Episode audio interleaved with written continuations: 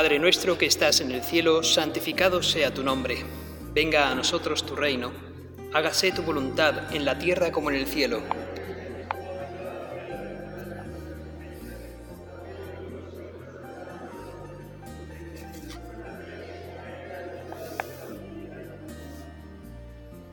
Estamos ante ti, Señor, reunidos y queremos repasar en esta meditación dos grandes adjetivos de todo cristiano, dos grandes virtudes, la de ser humildes y la de servir a los demás. Esta vez es San Marcos quien nos ha conservado una escena encantadora de Cristo con sus discípulos. Llegaron a Cafarnaún y una vez en casa les preguntó, ¿de qué discutíais por el camino? Ellos callaron, pues por el camino habían discutido entre sí quién era el mayor. Llevaban ya un cierto tiempo contigo, Jesús, llevaban ya un cierto tiempo viendo tus milagros, habían escuchado sus palabras, las tuyas, y sin embargo, entre ellos surge esa discusión, ¿quién va a ser el mayor? ¿Quién va a ser el que te sustituya a ti, Señor? Seguramente alguno habría dado a entender que él tenía derechos sobre los demás y los demás se ofendieron por esa discusión. Entonces tú, Señor, quisiste darles una lección. Les pusiste el ejemplo de un niño pequeño. Yo os aseguro que si no cambiáis y os hacéis como niños, no entraréis en el reino de los cielos. Así pues, quien se haga pequeño como este niño, ese es el mayor en el reino de los cielos. Este haceros como niños se refiere, entre otras cosas, a la inocencia. Y esto me recuerda, en una ocasión, a mi hermano mayor cuando era pequeño. Iba con mis tíos por la calle. Mi tío, mi tío Juan Carlos, era muy bromista. Y entonces, con mi hermano mayor, que entonces era, nada, un crío pequeño, con mucho acento de Pamplona, por cierto, mi, hermano, en los niños pequeños, pues iban a entregar una carta a familiares que tenían en Alicante. Y esa carta iba al buzón, correo postal. Entonces ni había ni mails, menos aún WhatsApps. Todo iba al buzón de correos. Y entonces mi tío Juan Carlos, acompañando a mi hermano, le dijo, mira, coge tú esta carta, ¿ves ese buzón? Sí. Bueno, pues ahí hay una ranura, que es la boca del buzón, tú mete la carta, pero cuando la metas, los dos, sobre todo tú, tienes que gritar muy fuerte, ¡A Alicante! ¡A Alicante! Y mi hermano, con toda su inocencia, pues fue el sobre, me lo entregó la carta dentro del buzón y al buzón a grito pelado, ¡A Alicante! ¡A Alicante! La gente sonreía cuando lo veía a mi hermano hacer eso. Ya a la vuelta, agarrando la mano de mi tío para volver a casa, con gran acento de Pamplona, mi hermano le preguntó a mi tío, Oye tío, ¿y ese buzoncico va a ir solico por un caminico hasta Alicante? Pues así es, así es, esa es la inocencia de un niño que cree hasta en eso, ¿no? Hasta en el absurdo de que un buzón puede tener patas y andar hasta Alicante para entregar una carta. Pero en este caso, Jesús, cuando tú estás presentando a ese niño a los apóstoles, aparte de la inocencia, que es algo muy necesario para poder entrar en el reino de los cielos, te estabas fijando sobre todo en la humildad y sencillez de ese niño. ¿Que quién quiere ser el mayor de entre vosotros? Pues tiene que ser como este niño. Olvidaos de la soberbia y tomad la humildad. Y es que la soberbia es el origen de prácticamente todos los males. Es el vicio que más daña a la persona y también a la sociedad. Y Santo Tomás de Aquino incluso dice que es un apetito desordenado hacia nosotros mismos, la afición a mi propio yo sin medida. A veces incluso el soberbio puede prestar un servicio a los demás, pero termina por olvidar las imperfecciones de ese servicio con que lo ha ofrecido. El soberbio tiende a disculpar los errores y lagunas que tiene. Tiene el vicio de querer destacar lo bueno y desconocer lo malo de sí mismo. Y acaba finalmente por perder la capacidad crítica e incluso a veces el soberbio también cae en el ridículo. A veces no, muchas veces, muchas veces. Como aquel escritor que una vez escribió un libro cuyo título era Cómo lograr ser humilde y cuando vio que apenas había conseguido vender su libro, entonces se ofendió. Pues alguien que escribe cómo ser humilde no puede ofenderse por no vender su libro. Es una contradicción. De la soberbia surge la vanidad, el querer mostrarnos con artificio siempre y querer destacarnos por encima de los demás. Tenemos que ser los protagonistas. Señor, jamás has sido así. Tu Señor jamás ha sido el protagonista. Has huido de, que, de las aglomeraciones. Querían hacerte rey y huiste de ese lugar. El soberbio termina por compararse delante de los demás y siente envidia por aquel que es mejor que él, que tiene pues más, más virtudes. El soberbio es demasiado sensible a los juicios y es tremendamente duro con los demás. No admite, no admite sobre sí mismo otra cosa que no sean halagos, detesta que le puedan hacer la más mínima crítica.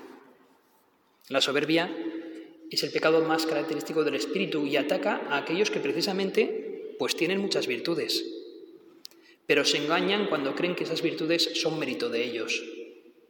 Señor, si tenemos virtudes, son regalos de ti, son dones que nos has dado. No podemos apoderarnos de ellos. Con la soberbia queremos a veces siempre someter a los demás. Y si no podemos mandar, entonces, pues el soberbio pretenderá siempre destacarse por ser la excepción, por ser muy crítico frente al que le gobierna. Es sin duda la soberbia el pecado más grave y hace muchísimo daño. Sufre quien la tiene y aquel que la padece porque imposibilita poder relacionarse con los demás, empequeñece el alma, nos hace tener aspiraciones egoístas y horizontes demasiado estrechos.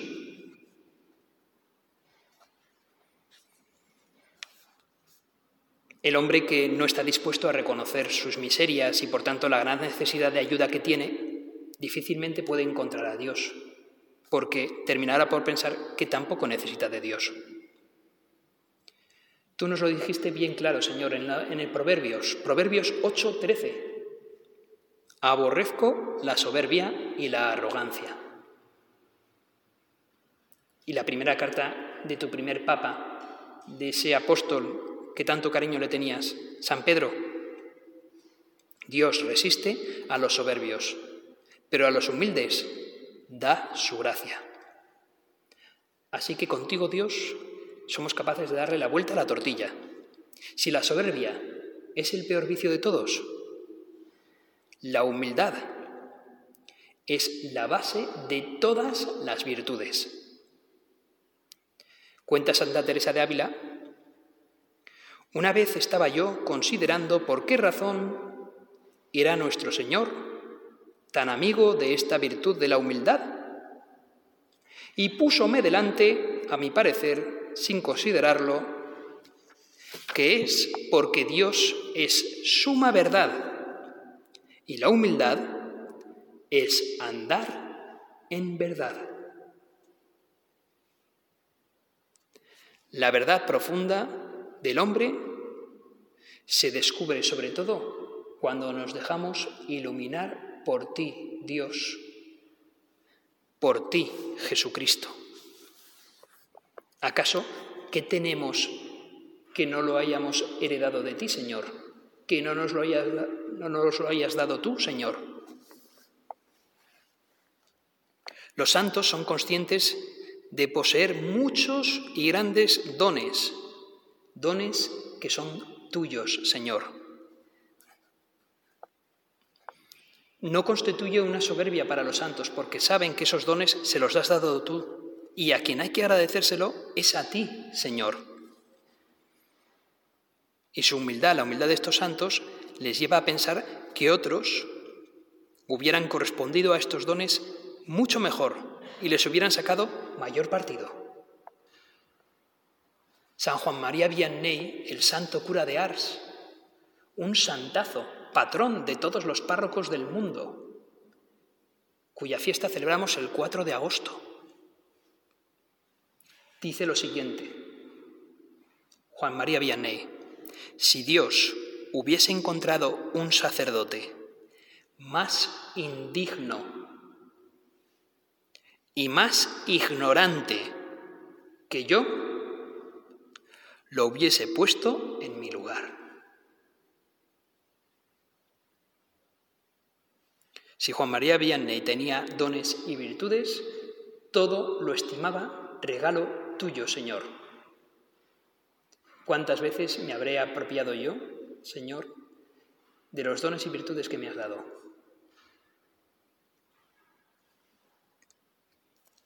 La humildad tiene los efectos contrarios de la soberbia. La humildad hace que nos centremos en ti, Señor, y en los demás, pero nunca centrarnos en nosotros mismos. Con la humildad no nos sentimos merecedores de ningún trato en especial. Y más bien al contrario, con la humildad sabemos que debemos de cumplir nuestros deberes. De tal modo que digamos como, como San Lucas en el Evangelio, cuando hayáis hecho todo lo que os fue mandado, decid, somos siervos inútiles, hemos hecho solo lo que teníamos que hacer. La humildad facilita que el hombre, que el ser humano, tenga posibilidad de tratar a los demás. Vida social. Es propio de la humildad saber escuchar. No intentar imponer nuestra propia opinión. Ser flexibles para rectificar cuando se aprecia que se ha cometido un error. No extrañarse de cometer errores. Y ni mucho menos no extrañarnos de que otros cometan errores. La humildad tiende a comprender y a disculpar los defectos de los demás y a reconocer con sencillez los propios. La humildad, Señor, la ganamos en la medida que nos conocemos a nosotros mismos. Y no hay mejor manera de conocernos a nosotros mismos que dejándonos iluminar por ti, Señor. Ante ti estamos ahora unos cuantos. Los que me escucháis, estáis oyendo esto, pues quizás en otro momento y no tengáis al Señor delante, o puede que sí. Pero podéis hacer también un acto de presencia de Dios y decir, Señor, sé que tú lo ves todo, me presento ante ti. Con nada. Bueno, mejor dicho, desde que fui bautizado ya me presento con todo lo que necesito. El hecho de saberme hijo tuyo y ser amado por ti. No necesito más. Señor, con la humildad me ayudarás a no tomarme demasiado en serio a mí mismo y a conocerme bien. Nos dijiste a través del apóstol San Juan en el Evangelio sin mí no podéis hacer nada. Señor, pues que verdaderamente crea esto, que sin ti no puedo hacer nada. Porque tantas veces paso de este pensamiento. Cuando el alma adquiere esa humildad, intuye tu cercanía a Dios, intuye que estás ahí, e intuye y ve la maravilla de lo que es la santidad y belleza. Y el alma se siente nada al contemplarle a ti, Señor, al contemplarte a ti. El mismo cura, el santo cura de Ars, San Juan María Vianney, obraba en vida milagros y le resultaba a veces complicado ocultarlos. Y la gente a veces se daba cuenta de que tú, Dios, habías obrado un milagro en San Juan María Vianney. Pues bien, cuando la gente iba a alabar a San Juan María Vianney de, de esos milagros tuyos, Juan María Vianney le decía entonces al, al que se le iba a presentar para alabarlo, corre, corre, vete a la iglesia, vete a la imagen de Santa Filomena y dale las gracias a Santa Filomena de que haya intercedido para que se obre este pequeño milagro. Venga, corre, es ella quien lo ha hecho. ¿Cuántas personas de Ars han ido a darle las gracias a Santa Filomena sabiendo que tú habías actuado a través de su párroco, de San Juan María Vianney? Cuánta humildad la de este sacerdote, que supo ver que nadie, nada, nada era suyo, sino tuyo, Señor. El motor de la humildad cristiana, nos dice San Gregorio Magno, es tu amor, Dios. Dice San Gregorio Magno que lo tenemos aquí en nuestra capilla también, de la pila bautismal. Solo quien ama de verdad no se acuerda de sí mismo. Qué gran verdad, solo quien ama de verdad no se acuerda de sí mismo el que más, el más despistado, el que más se olvidó de sí mismo, fuiste tú, Señor, en ese calvario, en esa cruz. Qué poca memoria tienes, Señor, de tantas ofensas que te hemos hecho. Te olvidas de todas. Y nos vuelves a perdonar. Nos vuelves a perdonar siempre. La verdadera humildad se olvida de uno mismo y se dedica a los demás, al servicio a los demás. La verdadera humildad hace que uno viva para los demás. Señor, estamos aquí adorándote, ayúdanos a tener muy presente querer servir a los demás, como tú siempre nos has servido. Amar al prójimo, ese debe de ser nuestro criterio, porque así te amaremos también a ti, Señor. Nos lo dijiste con San Marcos. Si alguno desea ser grande, sea siervo de todos. Servir es lo que más puede ennoblecer a un hombre. Nadie hay que sirva más que tú, Señor. Así te imitaremos, si servimos, te imitaremos. Yo estoy en medio de vosotros como quien sirve, nos dijiste. Yo estoy en medio de vosotros como quien sirve. Y también nos lo repetiste otra vez. El Hijo del Hombre no ha venido a ser servido, sino a servir. Servir a los demás es un gran, un gran ideal la humildad y el servicio. Olvidarnos de nuestro yo, de nuestros deseos. El olvido del propio yo, de los deseos, de sus miserias en el fondo, quita al espíritu todos los pequeños motivos de tristeza que suelen ser originados por precisamente excesivo amor y preocupación por nosotros mismos. A veces la tristeza está aliada con eso, con que nos preocupamos demasiado de nosotros. Dijo San, Juan San José María Escriba de Balaguer, el fundador del Opus Dei, ¿quieres un secreto para ser feliz? Date y sirve a los demás, sin esperar que te lo agradezcan.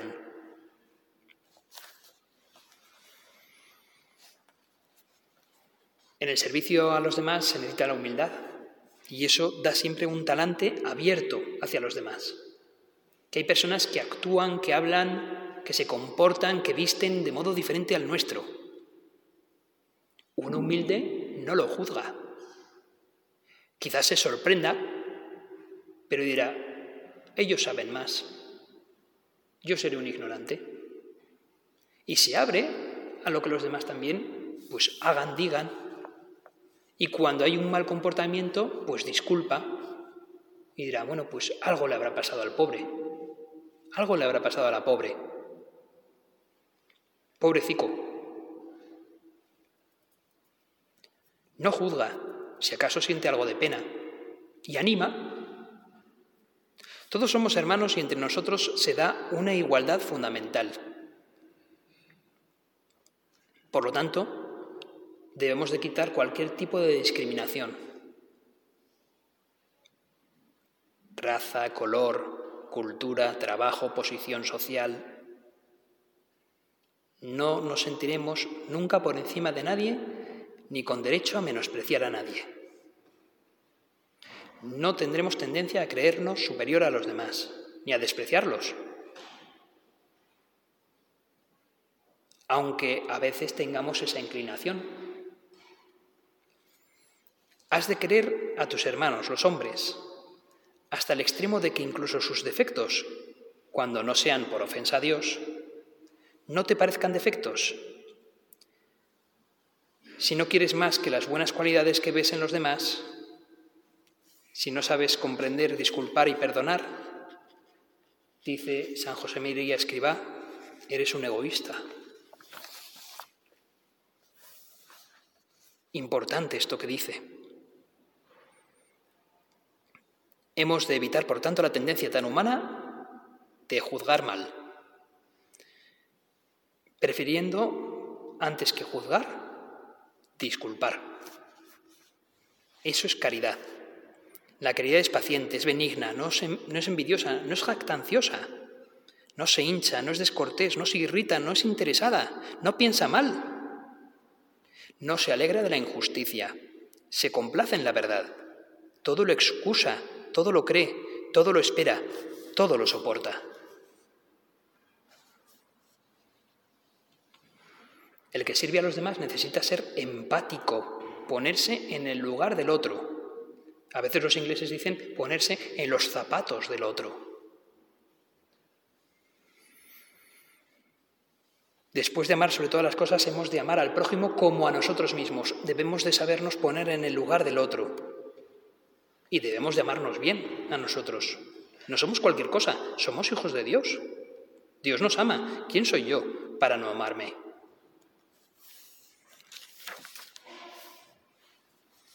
Pongámonos en la situación de los demás. Es una práctica muy buena y que hemos de repetir muchas veces. Que nos cuesta, la volvemos a repetir, no pasa nada. Un corazón que comprende al otro, incluso en sus imperfecciones. Es un corazón que terminará por amar y servir a los demás. Con respecto a esto, hay una anécdota de otro gran santo. En una ocasión un joven tomó un tren en dirección a Cracovia. Se iba a examinar de un examen de filosofía en esa universidad. Frente a él en el mismo vagón, en el mismo compartimento del tren, había otro joven, algo mayor quizá. Oye, ¿tú vas también a la universidad? Sí. Oye, verás, mira, tengo clase, tengo examen con un profesor que no conozco porque no he podido conocerlo. Tengo que cuidar a mi hermana, mi padre está enfermo, tengo que hacer horas extras de trabajo y apenas he tenido tiempo para estudiar demasiado filosofía. Me examino con un tal Carol Boitila. ¿Lo conoces? Uf, sí. Es un hueso duro, ¿eh? No fastidies, sí, sí. Madre mía, pues creo que no yo bien preparado el examen. Bueno, yo he estudiado algo de filosofía, quizás te pueda ayudar. A ver, saca esos apuntes. A ver qué tienes, saca el libro. Y con gran paciencia, ese joven empezó a dar clase magistral a ese estudiante que se iba a examinar. Cuando llegaron a Cracovia, a la estación de tren, se separaron. Ese joven andaba con nervios, por fin pudo ir a comer algo.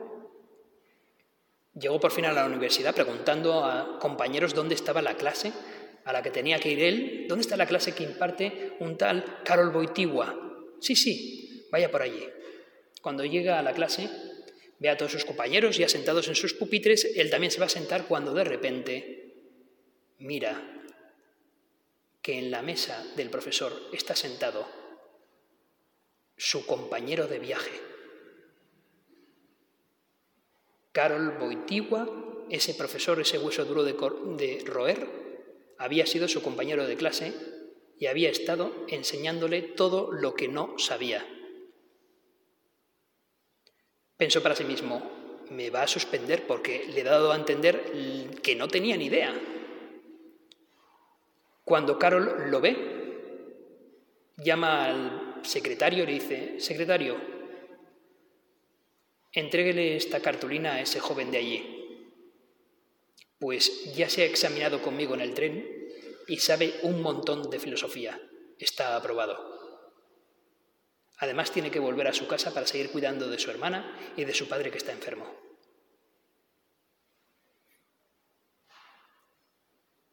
Ese secretario le entrega la cartulina de aprobación del examen a ese joven sin necesidad de tener que examinarse en esa aula. Carol Boitigua ya lo había aprobado. Carol Boitigua es San Juan Pablo II, un gran papa, que supo, ponerse en la piel, en el pellejo, en los zapatos de ese joven. Supo tener empatía y servirle dándole una clase magistral en ese tren y aprobándolo con justicia y misericordia. Señor, tú has tenido más misericordia que nadie con nosotros. Ayúdanos a ser humildes, a servirte a ti sirviendo a los demás, porque cada vez que lo hicisteis con uno de estos mis hermanos más pequeños, conmigo lo hicisteis. Señor, gracias por perdonarme mis miserias, mis traiciones que te he hecho. Eres capaz hasta de perdonar mi soberbia. Ayúdame a ser humilde y amarte por encima de todo, sirviéndote a ti para servir a los demás, amándote a ti, amándome a mí mismo, amando al prójimo. El prójimo viene de próximo y eso es el más cercano, por lo tanto, hemos de amar a los más cercanos primero, a mi familia. Mi esposa, mi esposo, mis hijos, mis padres, mis suegros, mis suegras, mis nueras, mis yernos, mis nietos, mis amigos, mis vecinos y mis desconocidos, por ese orden. No tiene sentido cuidar y amar a los negritos del África que están lejos si descuido el trato con mi familia. La caridad tiene un orden. Primero tú, luego los demás. La Virgen María es la madre que nos diste y ella sabía un rato largo de lo que significa caridad, humildad y servicio a los demás. A ella nos dirigimos para concluir esta meditación. Dios te salve María, llena eres de gracia, el Señor es contigo. Bendita tú eres entre todas las mujeres, y bendito es el fruto de tu vientre Jesús. Santa María, Madre de Dios, ruega por nosotros pecadores, ahora y en la hora de nuestra muerte. Amén.